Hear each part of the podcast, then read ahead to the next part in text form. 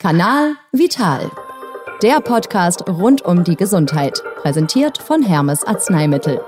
Seit über 100 Jahren ist Gesundheit unser Auftrag. Beim Gemüseschnippeln mal schnell in den Finger geschnitten oder das Knie am Bordstein abgeschrammt. Kleine Verletzungen können im Alltag schnell passieren. Die schmerzhaften Wunden sind aber meist harmlos und wir können sie oft selbst versorgen. Mein Name ist Caroline und heute widmen wir uns im Kanal Vital dem Thema Wundheilung. Wie das genau funktioniert und was unser Körper da eigentlich leistet, darüber spreche ich jetzt mit Andreas Erber von Hermes Arzneimittel. Hallo. Ich grüße Sie. Was sind denn die häufigsten Verletzungen im Alltag? Im Haushalt und beim Sport kommt es häufig zu Verletzungen und da nicht selten zu Verwundungen. Allen voran hat man es dann mit Schürfwunden, Platzwunden und Schnittwunden zu tun. Aber auch nicht zu unterschätzen sind Bisswunden, meistens eben durch Haustiere. Und nicht so häufig sind dann Brandwunden, Verätzungen und Wunden durch Erfrierung. Und welche Unterschiede gibt es bei den häufigsten Alltagswunden? Die Unterschiede liegen vor allem in der Tiefe der Verletzung, im Grad der Blutung und wie stark der Eintrag von Keimen ist. Schnittwunden zum Beispiel können sehr tief sein, weil sie aber stark bluten, entzünden sie sich nur selten. Schürfwunden dagegen sind meist nur oberflächlich, bluten wenig, sind aber häufig stark verschmutzt.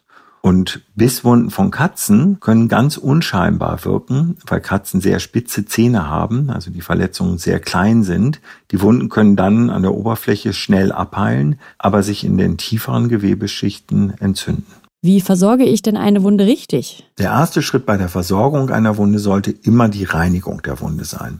Am besten macht man das mit einer sterilen Kochsalzlösung, aber wenn die gerade mal nicht zur Hand ist, tut es auch sauberes Wasser. Und wenn Fremdkörper Wichtig, oberflächlich in der Wunde stecken sollte man diese auf jeden Fall entfernen. Der zweite obligatorische Schritt ist dann die Desinfektion.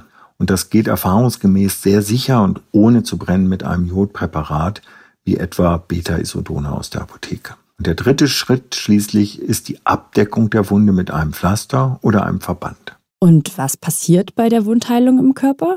Die Wundheilung verläuft in vier Phasen. Innerhalb der ersten acht Stunden nach der Verletzung verschließt sich die Wunde provisorisch. Parallel dazu verläuft eine zweite Phase, bei der die körpereigene Abwehr eingedrungene Keime bekämpft und abgestorbenes Gewebe beseitigt. Läuft das komplikationslos, wächst spätestens nach dem vierten Tag neues Gewebe nach. Und in der vierten Phase heilt dann die Wunde endgültig ab. Das passiert so etwa ab dem siebten Tag und kann je nach Größe der Wunde mehrere Wochen dauern.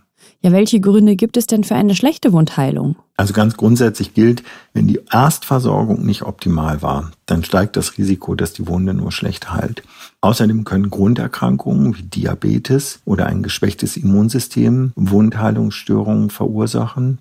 Und selbst Rauchen oder auch eine Fehlernährung, die zu Vitaminmangel führt, können Ursache dafür sein, wenn Wunden verzögert oder gar nicht heilen wollen. Und wann sollte ich mit einer Schnittverletzung zum Arzt? Wenn die Schnittwunde tief ist, stark blutet, klaffende Wundränder hat, dann sollten Sie sich auf jeden Fall vom Arzt behandeln lassen.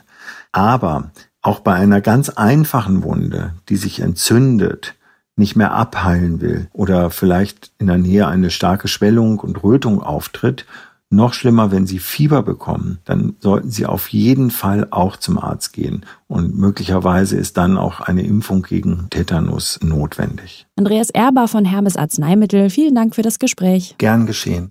Kleine Verletzungen im Alltag sind meist nicht schlimm. Die richtige Wundversorgung schützt vor schmerzhaften Infektionen und später dann auch vor hässlichen Narben. Weitere Infos gibt's unter betaisodonna.de und das war's auch schon wieder im Kanal Vital. Wir hören uns hoffentlich im nächsten Monat wieder. Ich freue mich, wenn ihr auch da wieder dabei seid. Bis dahin und bleibt gesund. Kanal Vital. Der Podcast rund um die Gesundheit. Fit sein und bleiben mit Hermes Arzneimittel. Seit über 100 Jahren ist Gesundheit unser Auftrag.